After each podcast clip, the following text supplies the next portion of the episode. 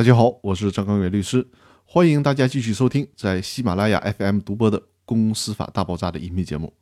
这一期和大家讨论的话题是非股东请求分红的现实问题。关于分红权的单独转让，现实当中最常见的情况就是虚拟股权激励。关于什么是虚拟股以及虚拟股权激励的问题，我在《公司法大爆炸》第三季的音频当中和大家详细的介绍过，大家可以回过头去听一下《公司法大爆炸》第三期的音频。了解一下这个问题，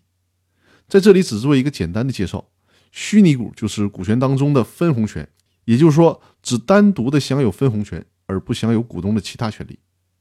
那结合上期音频当中的两个理论，给大家举个例子。比如说，A 公司制定了虚拟股的股权激励方案，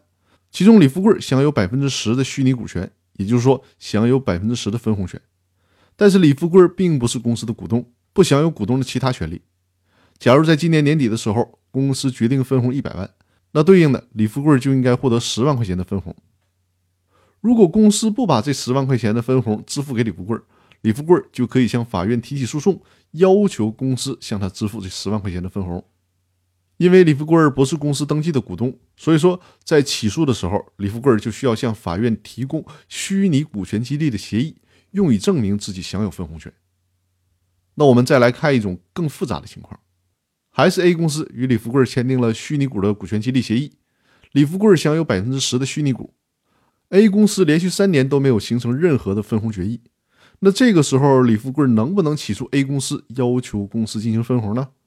最高法院针对这个问题的观点，认为这是一种不确定的期待权。李富贵本身不是公司的股东，而公司又没有形成确定的分红方案，所以说李富贵到底能不能享有诉讼的权利，在理论上。是有待研究，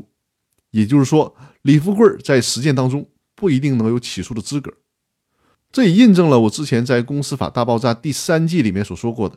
虚拟股权对于被激励对象来说是具有一定风险性的，因为被激励对象不享有股东的其他权利，没有办法了解公司能不能分红，也没有办法参与决策，无权决定公司是否分红以及分红多少的问题，在这个问题上是非常被动的。因此说，虚拟股的激励只能依靠于公司的诚信。